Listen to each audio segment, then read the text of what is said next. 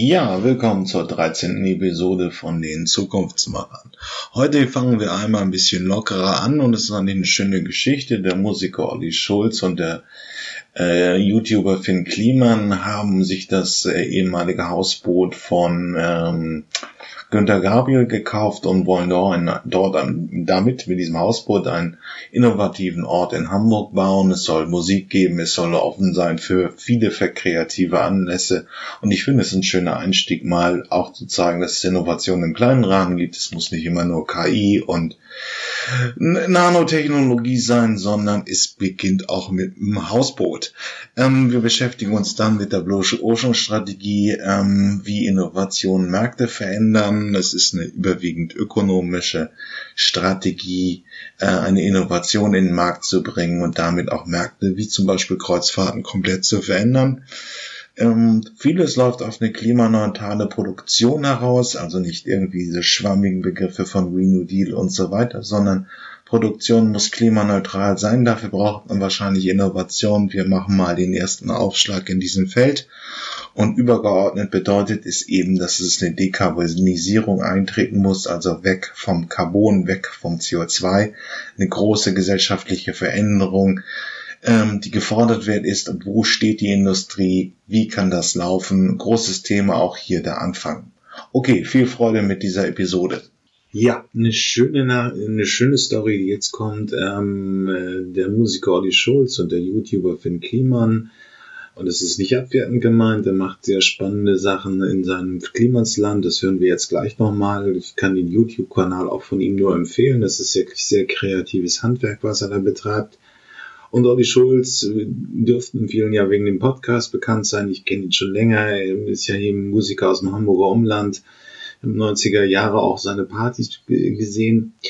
Und was so schön an der Geschichte ist, sie haben das Boot von äh, Günter Gabriel gekauft ähm, und wollen einen kreativen Ort, wahrscheinlich mit ähm, auch für Musikveranstaltungen in Hamburg aufbauen. Und wir machen ja hier immer die großen Themen, KI, KI in dieser Anwendung und so weiter, aber Kreativität und auch innovative Konzepte müssen nicht immer so wahnsinnig technologisch sein und wir können uns den beiden jetzt mal zugucken, wie sie ähm, ja wahrscheinlich Hamburg ähm, mit einer neuen Konzertveranstaltungsraum auf dem Wasser ähm, bereichern werden.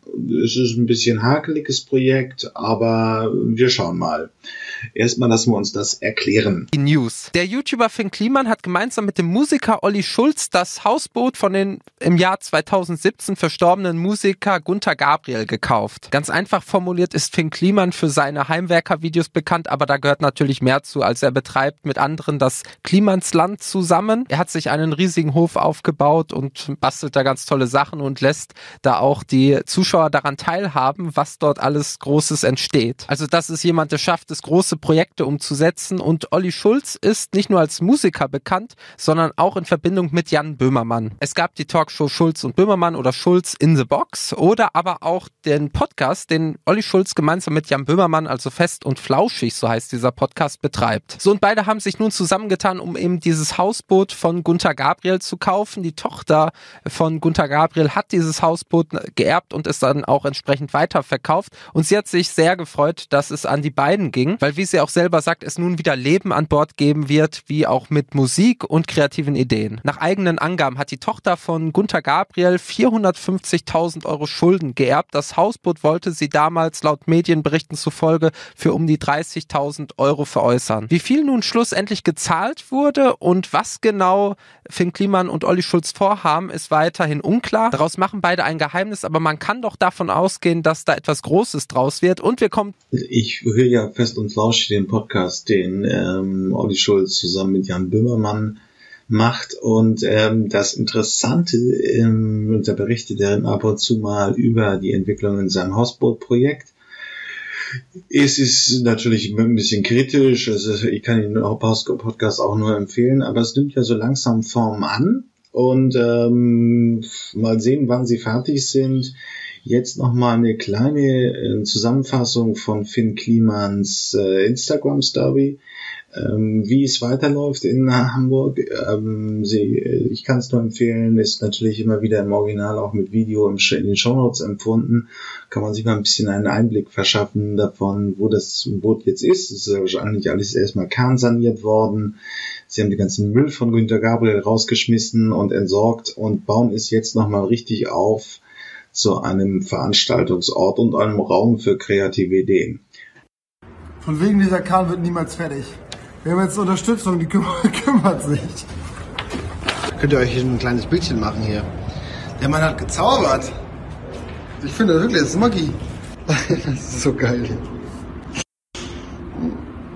Geil. Okay, da kannst du es dir langsam vorstellen, du. So, wir sind komplett ausgeräumt.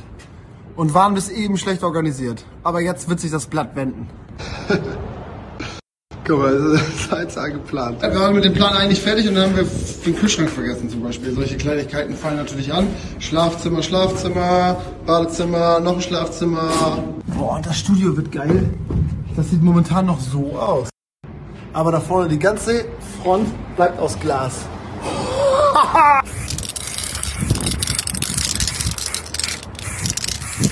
kommt Zapfe hin. Da. Zapfe hier oben. Dachterrasse. Waschbecken, Steckdose. Da haben wir zwei Kochplatten. Offizielle Zeichen für Jacuzzi. Hier kommt der Jacuzzi hin. Und hier vorne dann die Überdachung und da kann dann die Leinwand hin, dass man hier draus zocken kann. So, jetzt bin ich in Finkenwerder fürs nächste Projekt. Ich glaube, ich habe eine schöne Ecke dafür gefunden. Geil. Du musst nur immer gucken. Du musst gucken, dass du die schöne Ecke findest. Und dann kannst du auch was machen. Guck dir das doch mal hier an, oder was? Ich verrate nicht, worum es geht, aber es wird... Also ich weiß auch noch nicht, ob es klappt, deswegen sage ich nichts. Es ist so wie eine Schwangerschaft. In den ersten paar Wochen redet man noch nicht drüber. Aber man kann schon mal ganz kurz... Ähm, mal einen kleinen Aufklapp in so ein kleines buntes Projekt. Wie gesagt, die ähm, Videosequenzen gerade von Flynn Klimans Instagram-Kanal sind sehr zu empfehlen sich das ein bisschen zu folgen. Man kann ihn unter, glaube ich, Flynn Klim bei Instagram auch folgen oder eben Flynn Kliman angeben. Ähm, das ist wirklich ganz amüsant. Und ähm, ja, ich werde weiterhin mal ein Auge drauf halten, ob da ein kleiner kreativer Ort in Hamburg entsteht. Ähm, wir müssen hier einmal, oder ich will einmal den Begriff Blue Ocean Strategie erklären. Der geistert in vielen Ecken der Innovation herum. Aus einem guten Grund, denn im Prinzip basiert das gesamte Konzept auf äh, einer Nutzerinnovation. Und dadurch wird eben versucht, äh, ein klassisches Marktgefüge zu durchbrechen. Ähm, das hören wir uns aber jetzt in einem äh, YouTube-Tutorial erstmal genauer an ähm, und dann sehen wir weiter. Yourself from your competition. How do you stand out with so much competition that's going out there? Consumers, they have more choices than ever. There are so many competitors entering in your market space. What do you do? The best way, I believe, to do that is through a blue ocean strategy. Now, what is a blue ocean strategy? Now, I want you to imagine this that you're competing in an environment where there are a lot of competition. We call that the red ocean. There are a lot of sharks, right? It's a lot of blood and you differentiate yourself by saying, I am better than everybody else. My products are better than everybody else. My services are better than everybody else. But it may or may not be true. And consumers, they are so confused. They're so skeptical and they don't know what is good and what is not good just because you say you're better. Well, how do I know? A blue ocean is completely different. A blue ocean is finding a marketplace, finding a market space within this environment that's untapped. It makes the competitors irrelevant. Want to think about taxi. The taxi business has been around a long, long time, right? I have this taxi company, I have that taxi company. Maybe we charge a little bit less, a little bit more. Maybe we have better service. And then guess what? Uber comes along. That's a blue ocean. Completely disrupts the marketplace. It makes the competitors irrelevant. And putting a lot of taxi companies, taxi drivers, out of business, unfortunately. Good and bad, but that's the capitalist society. That's capitalism being disrupted. So, once you think about in blue ocean, what could you do? There are three types of businesses, I believe. The first one is what I call the Me Too business. Yes, right? Me Too. Like I am the same as everybody else. If I put you next to your competitors, the consumers cannot tell the difference.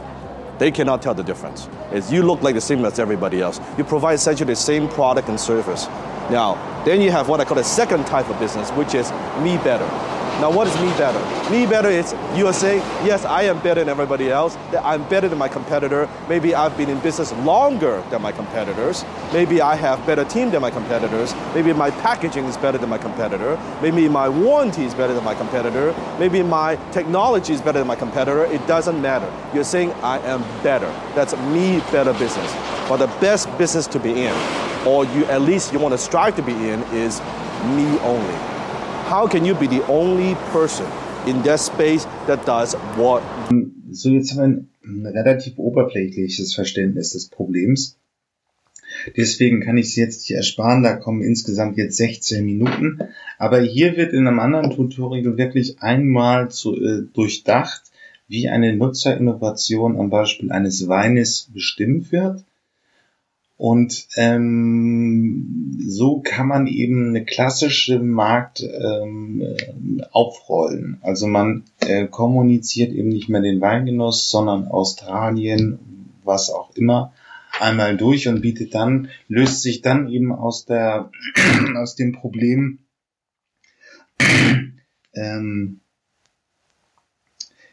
dass man nicht irgendwie der zehnte Wein aus Frankreich ist, ähm, der nur für Laien von, nur für Kenner von irgendeinem anderen Wein aus dem Burgund zu unterscheiden ist, sondern man ist ein australischer Brand, man äh, suggeriert Aborigines, die Weite, das sonnengetränkte Land und so weiter und so fort. Und ähm, das ist eben der erhebliche Unterschied. Damit hat man eben wie auch äh, in den großen Studien, die der Blue Ocean Strategie zugrunde liegen, eben einfach einen großen Marktvorteil. Man kann höhere Preise durchsetzen. Man steht relativ auf dem, ähm, auf dem Markt alleine. Aber natürlich ist bei der Blue Ocean Strategie immer auch eine Sache, es ist viel Marketing, also ähm, wo man wirklich äh, wenig einen harten Faktor. Man hat einfach den Begriff, äh, das Produkt Wein und muss es komplett anders kommunizieren, aber dann äh, versteht der Nutzer es eben als Innovation und ist auch bereit dafür mehr zu bezahlen und man kann sich in dem Angebot abgrenzen. Okay, bis gleich.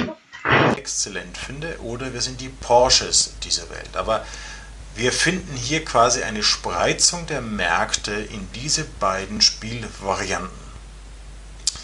Blue Ocean möchte einen anderen Weg gehen. Und zwar basierend auf dem Thema, dass wir Nutzeninnovationen kreieren. Und wir kommen gleich darauf, was das bedeutet. Denn es sind Innovationen, die aus dem sowohl als auch kommen und nicht aus dem entweder oder. Und das sowohl als auch besteht eben aus Kosten und Differenzierung, aber relevante Differenzierung für die Kunden, äh, das neue Businessmodelle kreiert, die eben gleichzeitig oftmals schlanker werden, weil sie nur das Relevante der Kunden abbilden und über dieses Schlanke auch gleichzeitig die Kosten des Businessmodells senken. Beispiele dazu werden wir gleich bekommen. Das Wichtigste jedenfalls für den gedanklichen Start dieser Strategien, dieser Innovationen, ist die Annahme, dass diese Marktgrenzen, die sind nicht Gott gegeben und fallen vom Himmel und wir müssen sie akzeptieren, sondern sie wurden ursprünglich geschaffen und äh, gestaltet durch die Marktteilnehmer selbst. Und wenn das ursprünglich mal gestaltet wurde, kann man es auch wieder ändern.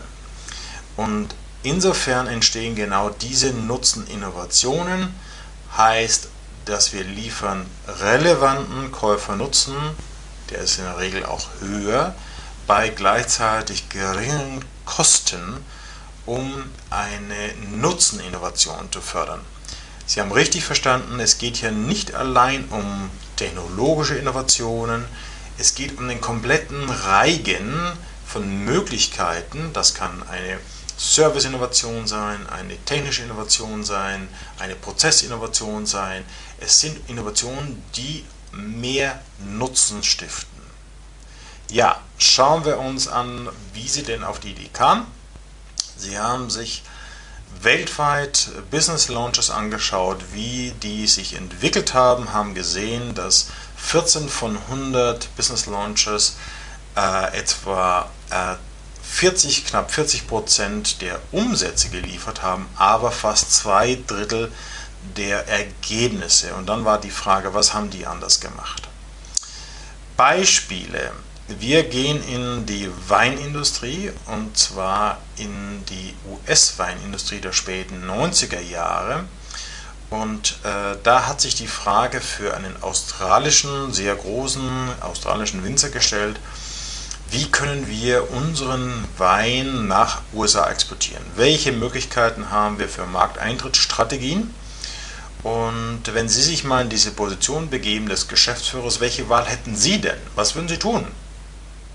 Ja, eine Möglichkeit, Sie würden einfach das Produkt quasi listen lassen, dort in dem Einzelhandel, dafür viel Listungsgeld bezahlen und hoffen, dass es jemand kauft. Oder Sie gehen quasi die Differenzierungsstrategie, würden viel Geld in die Hand nehmen, um diese Marke aufzubauen und dass sie Gehör findet. So, in dem einen wie in dem anderen Fall haben Sie relativ Entscheidungen unter Unsicherheit, äh, weil Sie nicht wissen, ob die Marketing-Dollars wieder zurückkommen oder im anderen Fall, ob das jemand überhaupt wahrnimmt und die Listungsgelder zurückkommen. So, insofern war dann der Ansatz zu schauen erstmal, was sind denn die Wettbewerbsfaktoren auf dem amerikanischen Markt, wo, worauf müssen wir achten, wenn wir dort exportieren. Und hier sind Faktoren, äh, haben eine Relevanz wie der Preis, das ist bei den allermeisten Märkten der Fall. Dann die önologischen Terminologie auf dem Label, sprich das Thema Schlösser und etc das Above-the-Line-Marketing, unsere Marketing-Dollars zur Wahrnehmung, den Reifegrad des Weins, das Prestige des Winzers, die Komplexität und das Weinsortiment. So, und in dieser Nutzenkurve, übrigens ein sehr spannendes und interessantes Instrument, das ich in dem Blue Ocean Webinar weiter und sehr im Detail erläutere. Das können Sie unter der Academy finden in Fresh Ideas TV. Mit dieser Nutzenkurve können wir jetzt herausfinden auf der Y-Achse, welche Angebote gibt es am Markt. So, und vielleicht ahnen Sie schon, da wir ja von Michael Porter sprachen, von der Kosten- oder Differenzierungsstrategie, dass wir im Wesentlichen zwei Segmente auch im Weinmarkt wiederfinden nehme ich die Budgetweine, sage ich mal, bis irgendwo in der Dimension von 5 Dollar und die Premiumweine vielleicht äh, 10 Dollar und mehr. So, gibt keine großen Unterschiede, außer bei dem Thema önologischen Terminologie, wo Budgetweine etwas mehr Geld investieren für die Labels, was auch nicht schwierig ist, weil mit wenig äh, Euros kann eine Marketingagentur ein schönes Label kreieren. So, die Wahl haben Sie jetzt eben, Sie machen entweder ein Angebot, das auf Budget geht oder auf Premium. Und das war nicht die Lösung, mit dem Casella auf diesem Weinmarkt gestartet ist. Denn sie wollten jetzt einen neuen Weg gehen und wollten letztlich genau wissen, quasi, wie tickt denn der gemeine Amerikaner? Ähm, aber nicht zur Frage, welchen Wein findet er besser. Das wäre eben generell die Frage gewesen, äh, wenn Sie Ihren Konkurrenten in, in der gleichen Branche sehen. Aber wenn Sie den Blick weiten und sich überlegen, ja, wer ist denn überhaupt mein Konkurrent oder wer ist denn die Alternative zu einem bestimmten Ziel, was mein Kunde hat, dann wird spannender. Und genau diese Fragen hat Casella, denke ich, mir gestellt und erstmal die Frage gestellt, wahrscheinlich an einem Samstagabend, was, wie wollen Sie den erleben, was ist Ihre Absicht, was ist Ihr Ziel? Und da kam dann quasi die Frage raus, naja, oder die Antwort, naja, da möchte ich gern den schönen Abend genießen mit einem guten Drink. So, und da ist schon der kardinale Unterschied. Da stand also jetzt nicht, ich möchte einen schönen Wein genießen oder ein Glas Wein, sondern eben sehr viel offener. Und das hat natürlich mehrere alternativen Wahlmöglichkeiten, ähm, zieht das nach sich. Ähm, und zwar einmal in dem Thema strategische Gruppen. Also ich kann jetzt innerhalb, wenn ich einen Wein dafür sehe, kann ich sagen, okay, ich habe einen Premium oder einen Economy Wein. Aber ich kann auch sagen, naja, ich könnte mir auch einen schönen Skatabend oder einen Fußballfernsehabend vorstellen und da passt ein Bier viel besser dazu. Wenn Sie jetzt ein, äh, ein Winzer sind aus Bordeaux, dann ist das das Letzte, was Sie hören wollen, dass jemand Sie austauscht mit einem Millers Bier. Aber überlegen Sie mal, wenn Sie einen Samstagabend machen, welche Möglichkeiten haben Sie? Sie haben viele. Sie können ins Kino gehen, Sie können ein Candlelight Dinner haben, Sie können einen Skatabend haben, Sie können zum Fußballspiel gehen. Sie merken es. Sie sind austauschbar. Der Kunde hat ein höheres Ziel, als nur zu sagen, okay, gehen wir essen.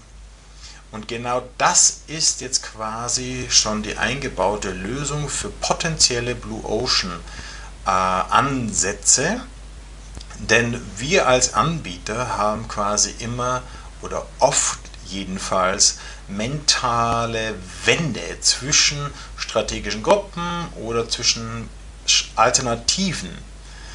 Und dafür dürfen wir erstmal herausfinden, was sind denn die jeweiligen Stärken. Naja, von einem Wein wissen wir, der ist hochwertiger, der ist für einen besonderen Anlass, der hat ein höheres Image aber er hat einen gravierenden Nachteil. Wenn Sie Wein einkaufen gehen für einen besonderen Anlass, nehmen wir mal an, Sie haben einen Kunden, die wollen zu einem Abendessen, zu einem guten Abendessen, wollen Sie einen guten Wein mitbringen, eine Überraschung machen, äh, dass äh, das wirklich passt, ja. So, Sie gehen also zu sich im Supermarkt oder in den Weinladen. Und wenn Sie dort die Verkäuferin fragen, was empfehlen Sie mir, was wird die fragen? Genau, Sie ahnen es, sie wird fragen, wie viel wollen Sie ausgeben? Sie sagen also, naja, es ist ein guter Kunde, ich möchte mit ihm einen schönen Abend haben, das soll gelingen. Dann geht die Verkäuferin oder Verkäufer gleich mal von den 10 Metern Regalen in das Regal hinein, wo die Weine dann irgendwo ab 20, 30 Euro aufwärts kosten. Und vielleicht landen sie dann bei einem ganz tollen Barolo für 30 Euro oder 20 gehen ganz freudestrahlend zu ihrem Abendessen mit ihrem Kunden und der Abend verläuft gut bis auf den Wein. Und da wundern sie sich, denn der Kunde sagt, naja, war eigentlich schon ein toller Wein, aber hat nicht zum Essen gepasst. Und genau das ist das Problem. Ein Weinkauf ist selbst für absolute Profis immer noch ein gewisses Restrisiko. Also ein Weinkauf ist ein Kauf unter Unsicherheit. So, und wie gerne machen Sie das? Sehr ungern. Wie, wie gerne wiederholen Sie diesen Kauf? Sehr ungern. So, jetzt im Gegenteil dazu, wenn Sie Bier kaufen, jedenfalls in den USA, wenn Sie dort in den Supermarkt reingehen, wie schaut denn da das Regal aus? Ja, sehr überschaubar. Das ist schon farblich wunderschön getrennt. Rot, Gelb, Blau, sage ich mal. Sie haben maximal fünf oder sechs Marken und die jeweils, da ist nicht entscheidend, in welchem, aus welchem Jahrgang das äh, Malz äh, kam quasi, aus welcher Südlage der, das Bier kommt, das schmeckt immer gleich. Sie wissen, was sie kaufen. Ob Ihnen das jetzt schmeckt als Europäer ist eine andere Frage. Jedenfalls haben Sie hier einen Kauf unter Sicherheit. Und das ist eine, ein großer Nutzen für Sie. So, und jetzt geht es eben bei einer Blue Ocean Strategie zu schauen, wie kann man die Stärken aus beiden Alternativen miteinander verbinden, um zu einem Blue Ocean würdigen Produkt zu kommen oder zu einer Nutzeninnovation zu kommen. So, jetzt überlegen Sie sich, Bier und Wein schütte ich zusammen und was kommt dann raus? Ne, ganz so war es dann nicht. Ich werde Ihnen aber gleich die Auflösung zeigen, nämlich mit dem sogenannten Four Actions Framework. Genau damit brechen wir diesen Trade-off zwischen Differenzierung und Low Cost auf. Nämlich, wir stellen die Frage, welche Faktoren können wir kreieren, die es bisher in der Industrie nicht gab. Das ist der leichte Part in den Workshops. Da fällt den äh, Kunden sehr viel immer ein. wo schwieriger wird, welche Faktoren sollen wir reduzieren. So, äh, das Letzte, was Management möchte im klassischen Denken, ist etwas zu reduzieren. Wir, wir sprechen meistens von Erhöhung von Service-Standards, Delivery-Standards und, und, und Qualitätsstandards. Aber hier geht es nicht um etwas höher, schneller, breiter, sondern hier geht es darum, aus einem neuen Verständnis des Kundens, was ist ihm wirklich wichtig, was braucht er und wofür zahlt er. Und da gibt es Faktoren, die wir reduzieren können, manche sogar, die obsolet werden, die gar keine Bedeutung mehr haben, weil wir quasi den, den Rahmen wechseln. So, und manche Faktoren können wir erhöhen, äh, manchmal sogar den Preis gegenüber den Budget-Strategien und machen mehr Marge. So, lassen Sie uns das Beispiel konkret machen. Sie sehen links eingeblendet den Wein von äh, Casella der australischen äh, Winzergenossenschaft. Und äh, das ist der Yellow Tail. Vielleicht haben Sie es schon mal gesehen äh, in äh, Ihrem Supermarkt. Und äh, die Faktoren, die jetzt kreiert wurden, das waren die Faktoren der Leichtigkeit der Auswahl. Denn äh, Casella hat vor 15 Jahren, da müssen wir die Zeitmaschine etwas zurückdrehen, äh, nur eben ein Wein gehabt, eine Sorte Wein. Und die war gar nicht so entscheidend, aus welchem Jahr die war, ob das ein gutes, ein schlechtes äh, Weinjahr war, sondern da wurde genau beschrieben, wozu können Sie diesen Wein trinken. Also zu Käse, zu Fleisch, zu Fisch. Wozu ist das gut? Also die Anwendung wurde quasi gleich mitgeliefert und hat die Auswahl sehr leicht gemacht. Sie hatten nur eine Sorte, ein Wein, eine konkrete quasi Anwendung, wofür es ging. Und damit wurde es sehr, sehr einfach und wenn Sie sich das Label anschauen, äh, wieder die Zeitmaschine zurückdrehen, heute ist es schon fast wieder eher Standard, aber vor 10, 15 Jahren, wenn Sie da in das Weinregal gegangen sind, bei Ihrem Supermarkt, wie haben denn da diese Etiketten ausgesehen? Überlegen Sie mal nochmal. Ja, genau.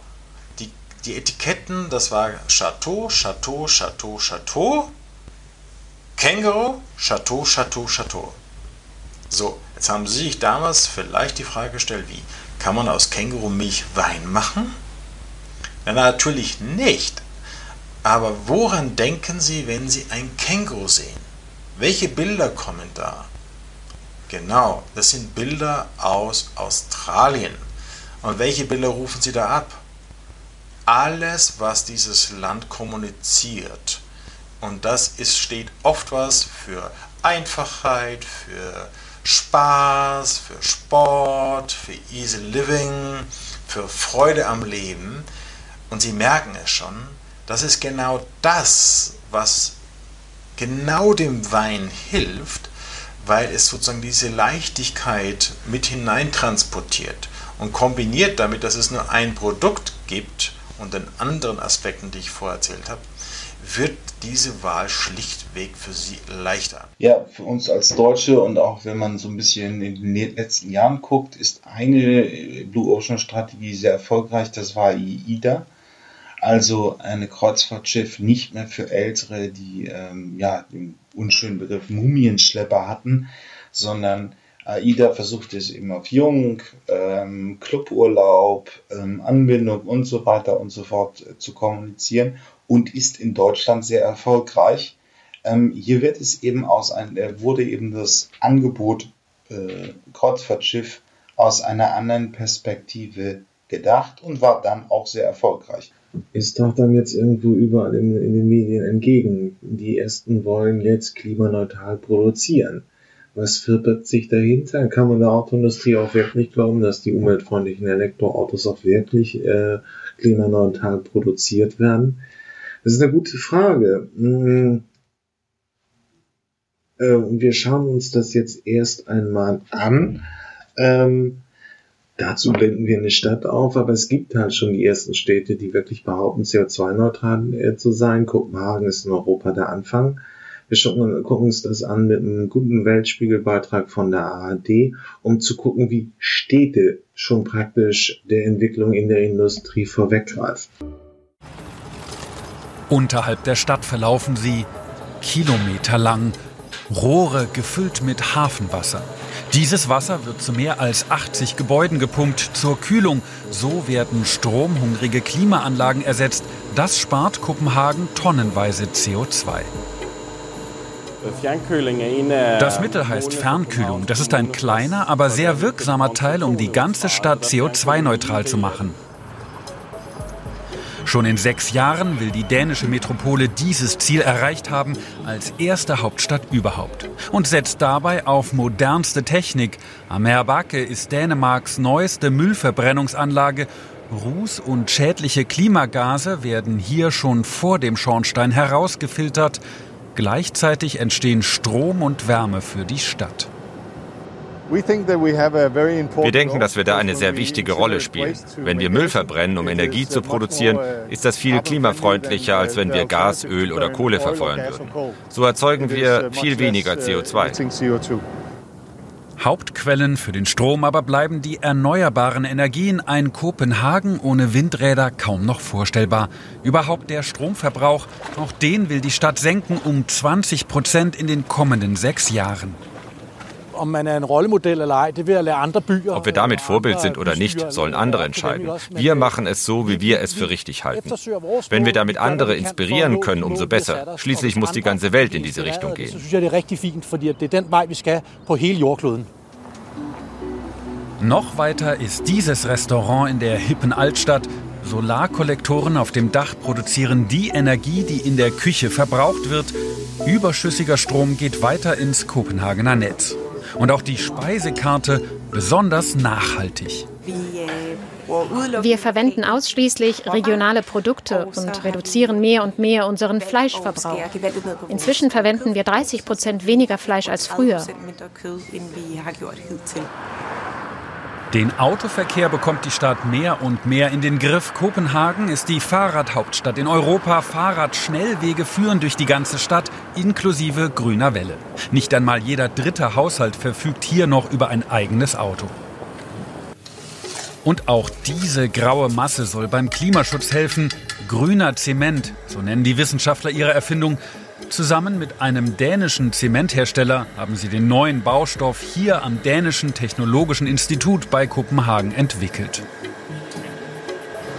Det, som vi øh, tester her, det er, øh, wir experimentieren hier mit unserem neuen Zement. Der besteht zum Teil aus herkömmlichen Zutaten, aber wir haben ihn jetzt mit Ton und Kalk kombiniert. Das ergibt einen neuen Zementtypen mit viel weniger CO2.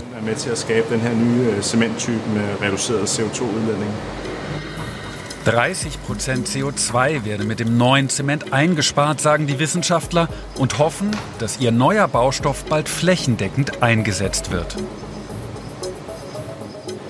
Wenn man eine Schwerindustrie wie die Zementindustrie dazu bringen kann, weniger CO2 zu produzieren, dann hat das natürlich Auswirkungen auf die ganze Welt. Die Fernkühlung in Kopenhagen spart sogar bis zu 70 Prozent CO2 ein. Krankenhaus, Rathaus oder die Hotels am Hafen, sie alle haben schon umgestellt. Und inzwischen verdient die Stadt mit ihrer Fernkühlung sogar richtig Geld. Zwei Millionen Euro bringt das Projekt jedes Jahr ein und das wird sofort wieder investiert. Ich bin richtig stolz auf unser Projekt und unsere Arbeit. Hier im Hotel zum Beispiel kann man sehen, dass wir einen Unterschied machen. Mich macht es einfach froh, wenn die Ergebnisse greifbar sind und ich weiß, wofür ich gekämpft habe.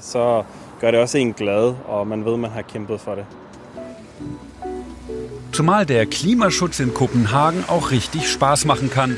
Auf dem Dach der neuen Müllverbrennungsanlage zum Beispiel Kopenhagens erste Skipiste. Natürlich mit Kunststoff statt Kunstschnee für klimafreundliches Skivergnügen, selbst im Hochsommer.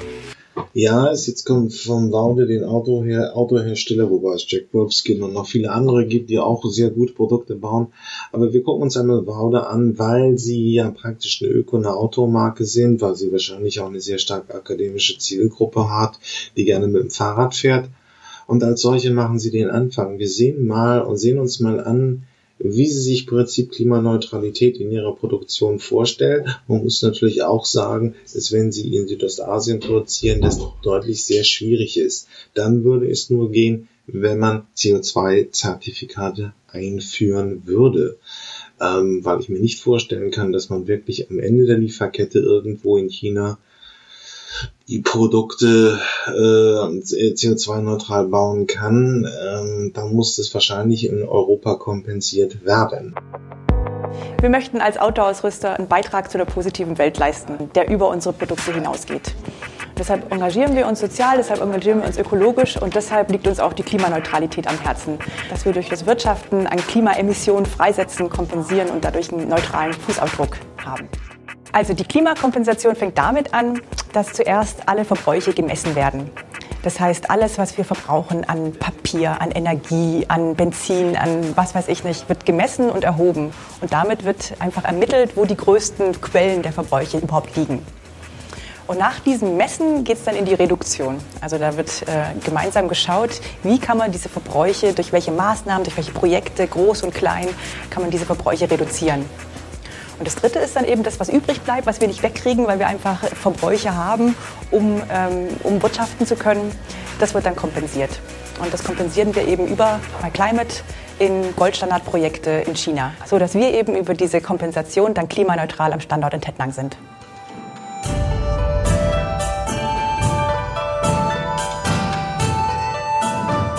In China wird immer noch zu sehr großen Teilen mit Kohle gekocht was erstens das Klima schädigt, zweitens zu einer großen Luftverschmutzung in den Küchen führt und drittens die Familien finanziell belastet. Seit dem Projektbeginn im Jahre 2009 wurden insgesamt 113.000 Kocher unterstützt und dadurch 800.000 Tonnen CO2 eingespart. Die Shaanxi-Provinz in China ist geprägt durch den landwirtschaftlichen Anbau von Mais. Die Abfälle der Maiskolben, die bis anhin auf den Feldern verbrannt wurde, dient nun als Brennstoff in den effizienten Biomassekochen.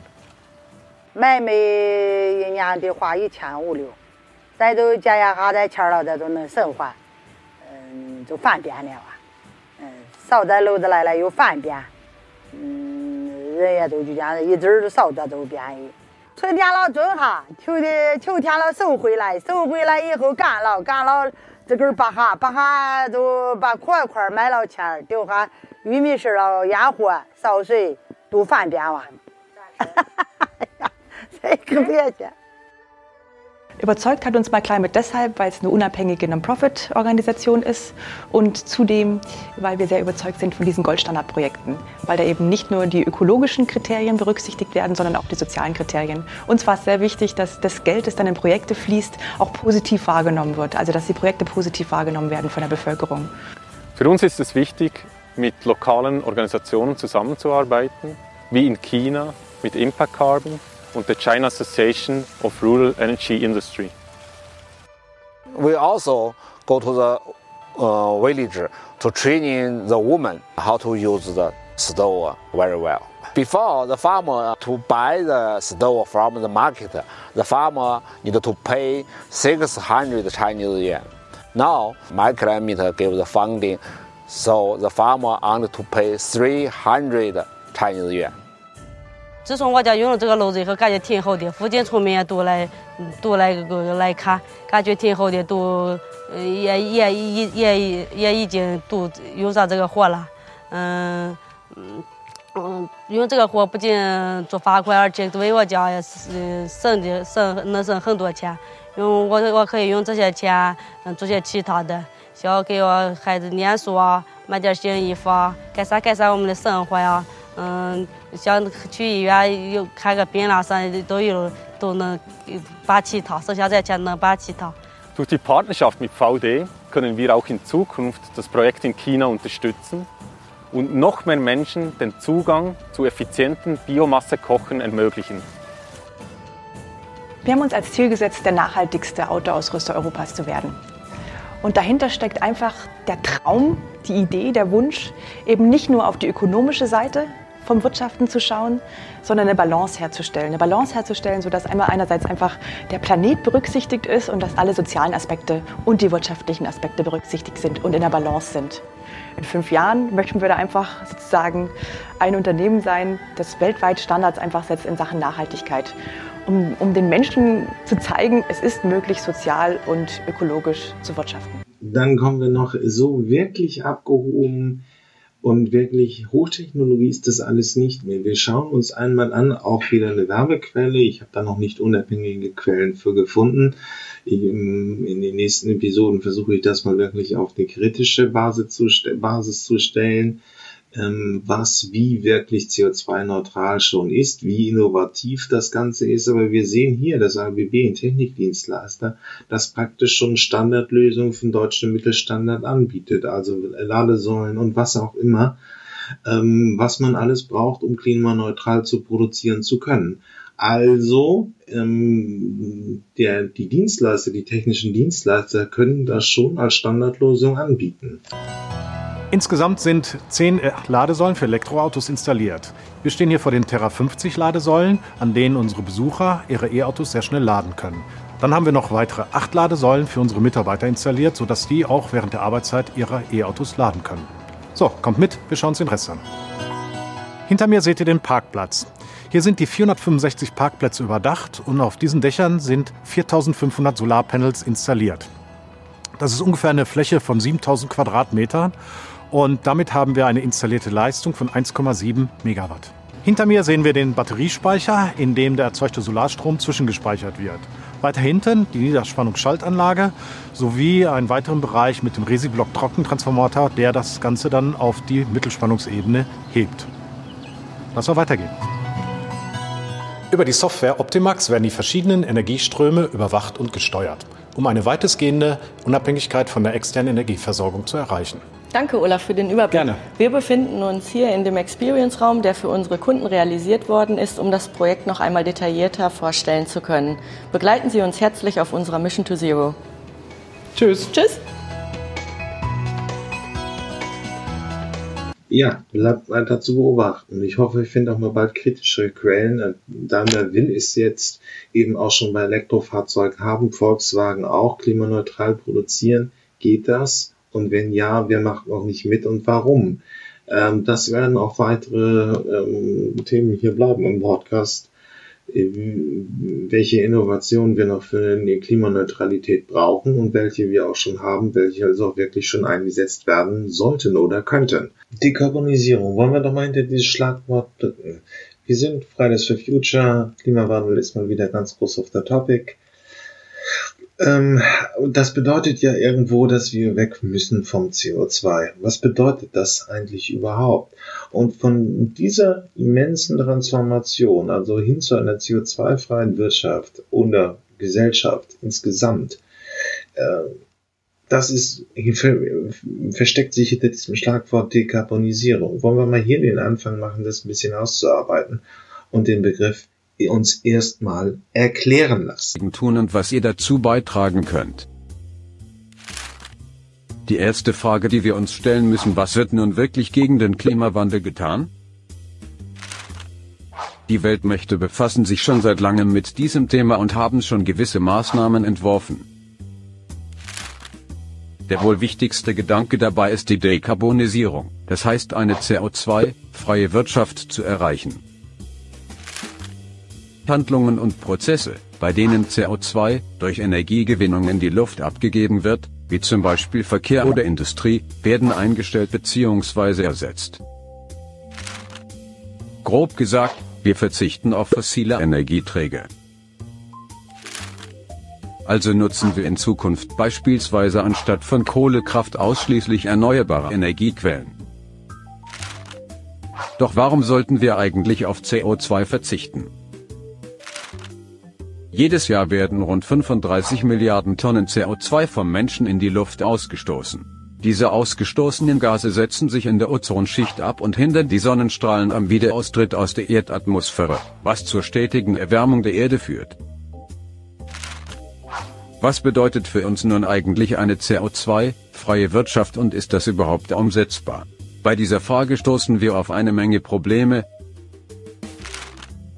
Import-Export wäre nicht möglich, da kein umweltbelastendes Fahrzeug vorhanden sein darf. Die Medizin wäre eingeschränkt. Und am allerschlimmsten Kunststoff dürfte nicht hergestellt bzw. verbrannt werden. Eine Welt mit komplettem CO2-Verzicht wäre also schlichtweg nicht möglich. Doch was ist möglich zu tun? Ein großer Schritt wäre es erstmal, die Energieversorgung größtenteils auf erneuerbare Energien umzustellen. Des Weiteren wäre es sinnvoll, den Kunststoffverbrauch in allen Bereichen zu reduzieren. Beispielsweise ist es nicht notwendig, in Supermärkten so gut wie alles in Kunststoffverpackungen zu verpacken. Ja, das ist momentan alles noch sehr starke graue Theorie. Ähm, und deswegen finde ich es immer interessant, sich anzugucken, was die ersten Fondsgesellschaften machen. Hier haben wir einfach ein Wirtschaftsgut, das sehr, sehr flüssig ist. Also Anlageentscheidungen sind sehr einfach zu ändern, im Gegensatz zu einer Infrastruktur, im Gegensatz zum Beispiel zu machen beim Themen Elektromobilität und autonomes Fahren. Ähm, wenn man die Autoindustrie einfach mit ihren ganzen Bedingungen umbaut, dauert das einfach sehr viel länger, als wenn man zwei, drei Portfolio-Entscheidungen trifft und äh, einfach ähm, ähm, alle Carbonindustrien unterbewertet und da rausgeht mit seinem Anlagekapital und alle Erneuerbaren übergewichtet. Und deswegen hören wir uns das jetzt einmal an, wie man das in der Fondslandschaft schon jetzt macht. Jetzt will ich zunächst ein Stück weit auf den grundsätzlichen Bereich Kohlenstoffemissionen eingehen, Ihnen so ein paar ähm, grundsätzliche Punkte zum Verständnis an die Hand geben. Sie sehen hier die Kohlenstoffemissionen weltweit ähm, ansteigend. Oben sind die Zahlen, in welcher Größenordnung der Anstieg stattfindet. Und die Relation zueinander sehen Sie recht deutlich, wenn man sich anguckt, ähm, wie stark der Bereich China zum Beispiel als kohlenstoffbasierte Wirtschaft ähm, anwächst im Vergleich zum Beispiel zu den USA oder zu der EU. Ähm, wir haben grundsätzlich weltweit ein starkes Anwachsen, in anderen Entwicklungs- und Schwellenländern auch, in Indien ein erhebliches Anwachsen, was aber aufgrund der noch recht kleinen Wirtschaft in Indien noch keine so große Rolle wie in China spielt. Die Zahlen hier sind bis 2010 erfreulicherweise, muss man sagen, ist der Kohlenstoff, die CO2-Emissionen sind kulminiert, das heißt, wir haben einen Peak erreicht, ähm, aber auf einem so hohen Niveau, dass damit in keiner Weise Entwarnung gegeben werden kann. Das heißt, hier gibt es ganz deutlich was zu tun. Maßgeblich China hat verstanden, dass die CO2-Emissionen grundsätzlich eingedämmt werden müssen. Das ist schon ein großer Schritt in die richtige Richtung. Ähm, wenn man jetzt über CO2-Emissionen ähm, spricht, ist es immer ganz gut, dass man ein Stück weit ähm, eine Normierung schafft. Und hier ist ein sehr bekanntes Instrument der CO2-Fußabdruck, also der Carbon Footprint auch oft in Englisch genannt. Hier geht es darum, dass man den Kohlenstoffausschuss immer in einen Bezug zu einer Größenordnung setzt, zum Beispiel ein Produkt, zum Beispiel einer Firma, das ist natürlich bei uns dann die maßgebliche Indikation, oder ähm, auch auf Person bezogen oder Länder bezogen. Ähm, für alles kann man den Carbon Footprint an der Stelle nutzen und als geeignete Größenordnung für den CO2-Ausstoß ähm, heranziehen. Wenn man jetzt ähm, hierüber redet, wie kommt man eigentlich auf das Thema Fußabdruck? Grundsätzlich nochmal was ähm, zu dem Menschen in der Situation. Hier haben wir links einen der ersten Menschen, das, ähm, das sieht noch sehr nach Affe aus, der erste Mensch. Und hier ist es halt so, wenn man sich das vorstellt, das ist ein, ein Tier, was gegebenenfalls ähm, in allererster Linie von Pflanzen lebt, vielleicht auch ein kleines bisschen fleischliche Nahrung dabei, aber Pflanzen sind die Hauptnahrung und dieses Tier verbraucht genau so viel CO2, wie es als an Pflanzennahrung frisst. Und damit ist diese Idee des Carbon Footprint, man kann eine Fläche bestimmen, die dieses Tier braucht, um davon leben zu können. Jetzt entwickelt sich das Tier zum Mensch weiter und wir haben hier irgendwann das erste Mal Menschen ähm, mit zum Beispiel Faustkai oder Speer. An der Stelle ist es halt so, dass der Mensch anfängt, vermehrt Fleisch zu essen. Und in dem Fall ist es so, dass ähm, die Nahrung, das Fleisch, schon vermehrt Kohlenstoff angereichert ist und der Footprint, das heißt der Grünbereich, der nötig ist, um diese Menschen zu versorgen, deutlich größer wird. Der nächste Schritt ist die neolithische Revolution. Hier ändert sich zunächst gar nichts so sehr in der Qualität, was ein einzelner Mensch ähm, tatsächlich braucht. Das heißt, der Footprint des Einzelnen hat sich nicht geändert. Sehr wohl durch die Domestizierung von den Tieren und ähm, das Anbauen der Pflanzen haben wir jetzt ähm, einfach die Möglichkeit oder hat der Mensch die Möglichkeit, in wesentlich größeren Populationen aufzutreten. Und damit haben wir natürlich den nächsten Schritt ähm, gemacht, wo CO2 deutlich zunimmt. Alles noch nicht wirklich messbar und alles im Bereich, dass wir nicht ähm, über einen Klimawandel sprechen müssen.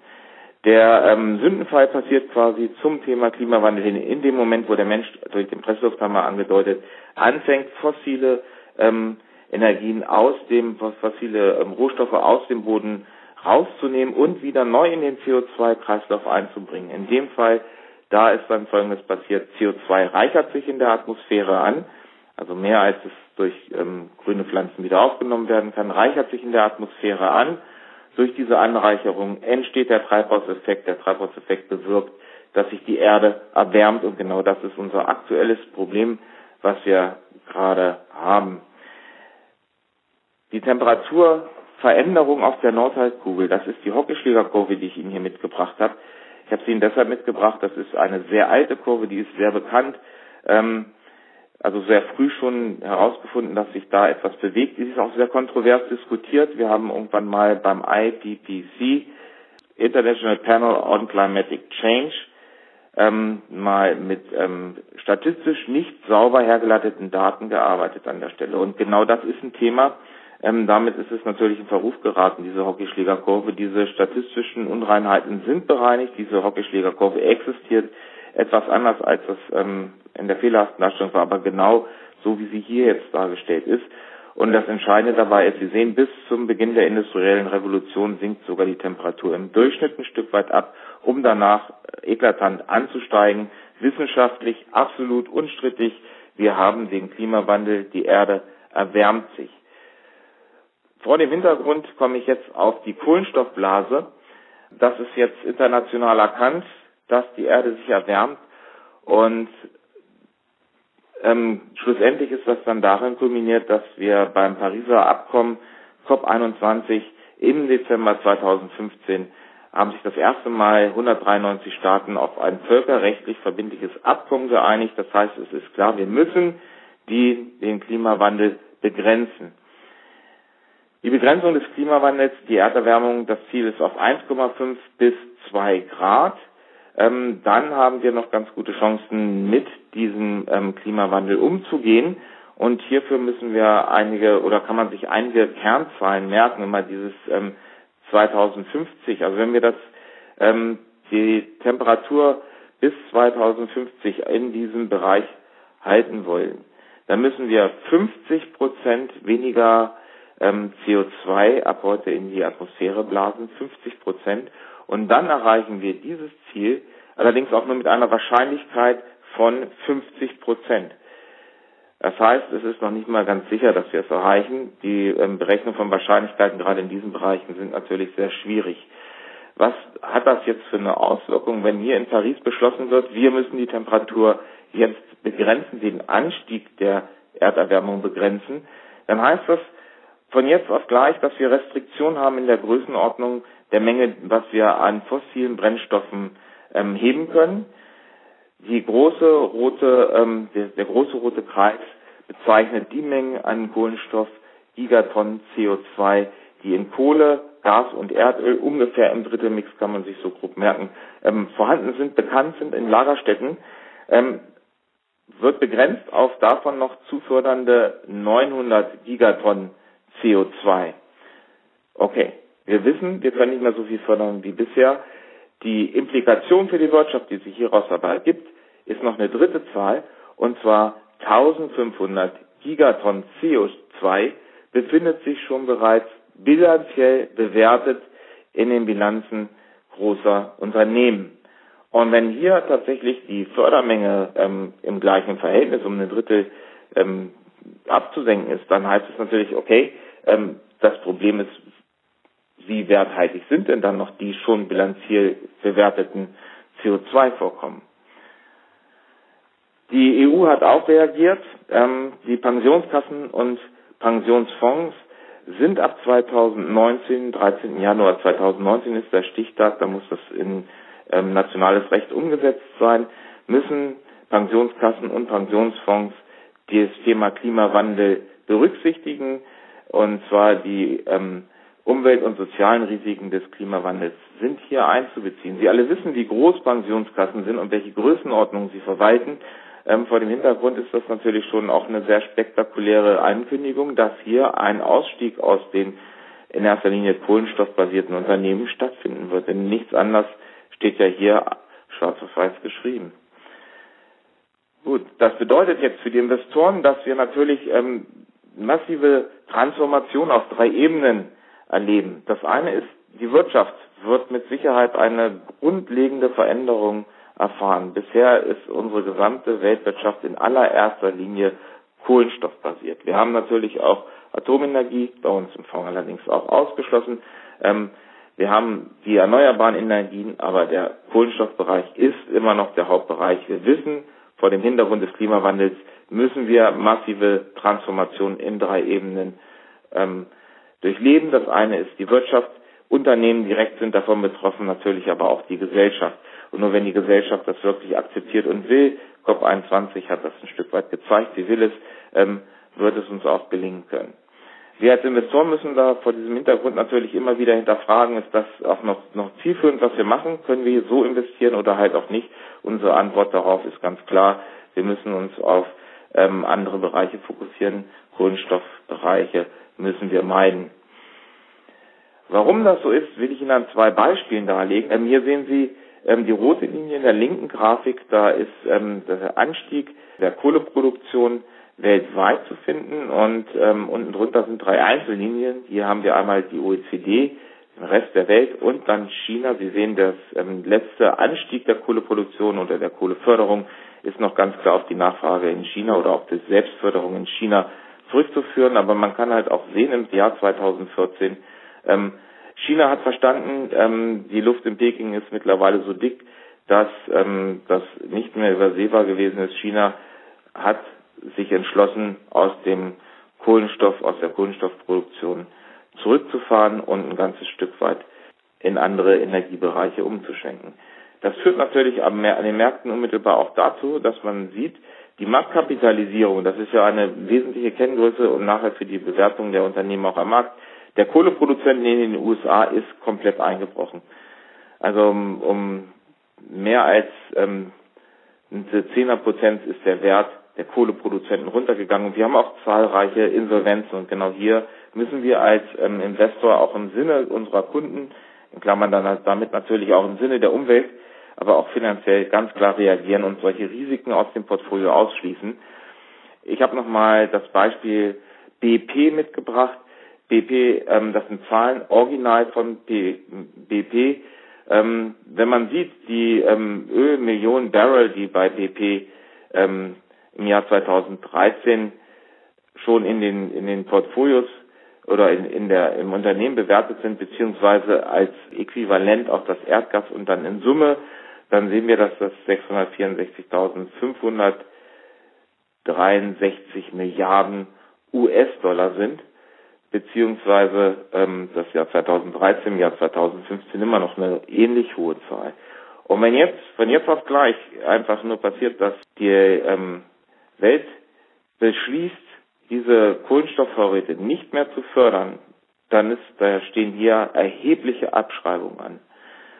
Es ist ja nicht so, dass der Wert von jetzt auf gleich auf Null runtergesetzt ist, könnte man sich vorstellen, dass BP überzeugt ist, gegebenenfalls als einziges Unternehmen seine Reserven noch weiter an den Markt bringen zu können. Ähm, faktisch wird es aber so sein, dass es hier sehr deutliche Einbrüche geben wird. Der nächste Schritt, der nächste Punkt ist auch immer ähm, die Bezugsgröße, die Bewertung. Wir haben hier einen Ölpreis ähm, von 54 US-Dollar je Barrel in 2015 ähm, und genau dieser Preis wird ja wahrscheinlich ähm, aufgrund ähm, der Situation, in der wir uns befinden, deutlich absinken und auch dann wird natürlich nochmal der Bewertungsansatz hier deutlich nach unten zu nivellieren sein. Also die Werthaltigkeit ähm, solcher Unternehmen ist stark in Frage gestellt. Wir benennen das auch als Stranded Assets. Wie gehen wir jetzt beim Prima Global Challenges vor, um uns ähm, davor ein Stück zu sichern, um das Geld unserer Kunden da entsprechend auch sicher zu halten und auch zukunftsfähig zu investieren? Wir haben einen Dekarbonisierungsfilter aufgebaut und der funktioniert ähm, erstmal in dem Förderbereich auf zwei verschiedenen Ebenen. Und zwar haben wir zum einen die ähm, 10% Größe des Umsatzes gewählt. In Klammern, Sie wissen, dass wir bei oder bei vielen anderen Ausschlusskriterien ist es so, dass wir ähm, die 0%-Grenze haben vom Umsatz, wenn wir etwas ausschließen, die, ähm, wir werden nicht ganz von der kohlenstoffbasierten Welt uns komplett verabschieden können. Das ist illusorisch, ganz klar. Schon allein die Nahrungsmittelversorgung ist immer in den Kohlenstoffkreislauf eingebunden. Das heißt, hier macht es Sinn, keine Nullgrenze ähm, einzuführen, sondern eine Mindestgrenze einzuführen. Das nächste ist die globale Förderung. Ähm, hier haben wir 0,5 Prozent der globalen Förderung festgeschrieben. Ich will Ihnen ein Beispiel geben, warum wir das so gemacht haben. Die Firma Glencore zum Beispiel ist ähm, deutlich im Bereich ähm, kohlenstoffbasierte Rohstoffe tätig, aber auch in vielen anderen Bereichen. Und ähm, bei solchen Firmen, die halt sehr breit gestreut tätig sind, kann es sein, dass man mit der 10% Umsatzgröße gegebenenfalls nicht wirklich ähm, zielführend eingreifen kann, sondern hier haben wir den, die Beteiligung an der globalen Förderung als Grenze gesetzt. In Klammern, als Gedankenspiel, die globale Förderung wird deutlich reduziert werden müssen und die 0,5 Grenze ist natürlich immer bezogen auf den Gesamt, auf die Gesamtförderung. Damit nimmt der absolute Wert je Firma natürlich noch ab. Raffination und Aufbereitung, das sind die beiden weiteren Schritte. Ähm, hier ist es auch einfach mit einer 10% Grenze versorgen. Das ist ab jetzt auch schon Bestandteil im Prima Global. Dann schauen wir uns einmal an. Ähm, ich denke mal, da muss man nicht die Oberaugure sein, um zu sagen, äh, dieses Thema wird uns die 2020er Jahre auf jeden Fall noch immer mal in verschiedenen Fa äh, Facetten beschäftigen und dann auch konkreter werden. Ich bin auch schon gespannt drauf, welche Innovationen man braucht, um irgendeinen besonderen Wirtschaftsbereich äh, zu dekarbonisieren. Bei Elektromobilität sehen wir es jetzt ja halt, wie der Betrieb von Fahrzeugen dekarbonisiert wird. Beim autonomen Fahren geht es auch schon ein bisschen darum, dass es einfach weniger Fahrzeuge sein müssen. Wenn man einfach die autonom zusammensteckt, geht es sehr viel effizienter. Bleibt interessant und ein spannendes Feld. Ja, das war's mit den Zukunftsmachern diese Woche. Ähm, hat mich mir hat Spaß gemacht und wenn ihr irgendwelche Themenvorschläge, Ideen habt oder einen Interviewpartner sucht, meldet euch einfach unter jürgen.fahrt.elektroautovergleich.org. Ähm, sonst bewertet mich gut, das wäre nett. Äh, und bis zum nächsten Mal. Tschüss.